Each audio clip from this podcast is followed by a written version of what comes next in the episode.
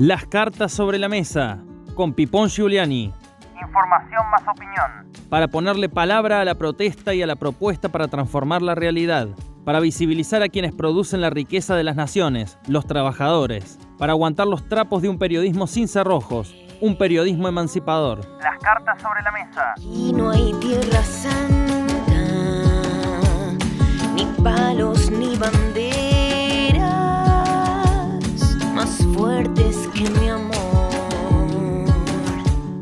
Ya se sabe, la felicidad es un bien escaso. No hablo tan solo a título personal. Casualmente la sabiduría consiste en retener esos momentos fugaces que vivimos en nuestras vidas, sino que hablo en términos colectivos.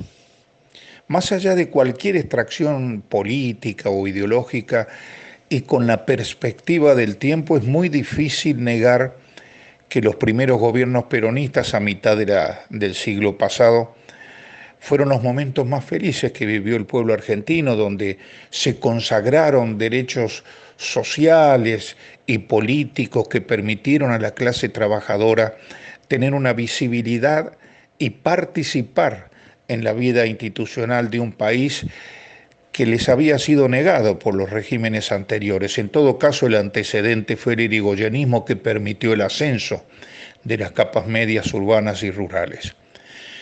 Con el devenir del tiempo, esa situación se fue degradando hasta llegar al momento de hoy donde pareciera ser que todo se reduce a estar a un lado u otro de la grieta. Y acá quiero detenerme un instante en remarcar la capacidad que tiene el poder que gobierna la superestructura cultural, ideológica y multimediática en la Argentina para imponernos la agenda y de cómo caemos en la trampa de discutir los temas que nos propone la oligarquía, que son variados, pero siempre secundarios en función los problemas urgentes que tenemos que resolver en beneficio de la gran mayoría de nuestro pueblo.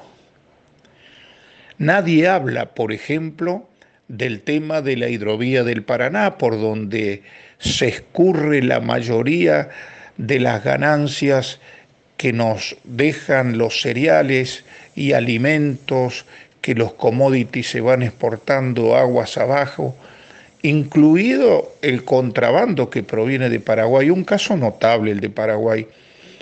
Los medios afines al neoliberalismo lo pusieron en el pedestal como uno de los países que mejor habían manejado el tema de la pandemia. Resulta que les explotó en las manos la cuestión del COVID-19, renunció el ministro de Salud, hay represión, hay movilización, el presidente está hackeado y tiene un dato muy interesante, exporta más soja de la que produce. ¿De qué manera? Contrabandeando. Pero de eso no se habla porque es lo que interesa a los argentinos. De un lado y del otro de la grieta nos aturden desde Radio Mitre, desde el grupo de Clarín, desde La Nación Más, desde Cadena 3, desde La Voz del Interior por un lado, desde Página 12 o desde C5N por el otro, con el tema famoso de la grieta, el tema del Lafware, el tema de la justicia y tantas otras cuestiones que van apareciendo en esta suerte de cultura del videoclip, donde todo pasa tan rápido, tan fugaz, que un tema tapa al otro en cuestión de horas. Ahora, en ninguna de las dos orillas de la grieta se habla de la cuestión de fondo, de la madre del borrego, de cómo desmontamos este modelo extractivista dependiente que es el formato que toma el capitalismo financiero en estas tierras. El negocio del agronegocio casualmente, el tema de la contaminación, el tema de la pobreza, casi la mitad de nuestros compatriotas bajo la línea de la pobreza y el tema del hambre. ¿Cómo es posible que a más de 37 años de recuperada la democracia, una democracia asintomática y de muy baja intensidad, es cierto, pero no haya sido posible solucionar el problema del hambre, no haya sido posible marcar una agenda, un rumbo, una guía hacia una Argentina libre de hambre. De estos temas tenemos que conversar, de estos temas tenemos que interpelarnos.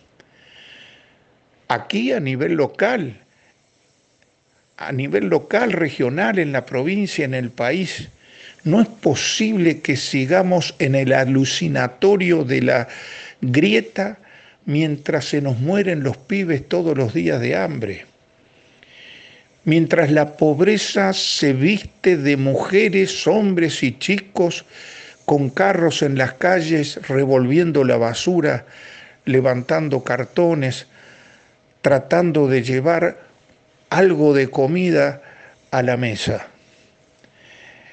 Si se sigue ahondando los niveles de desigualdad social, se convierte casi en una ficción la idea de una democracia concebida como el gobierno del pueblo y para el pueblo.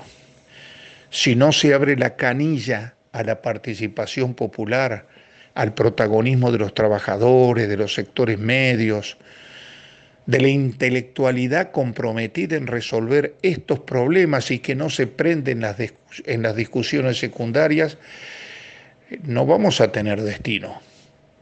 Yo los invito a pensar sobre estas y otras temáticas porque a partir de ahora nos vamos a encontrar más seguido aquí en este punto del dial. Será hasta la próxima. Muchas gracias.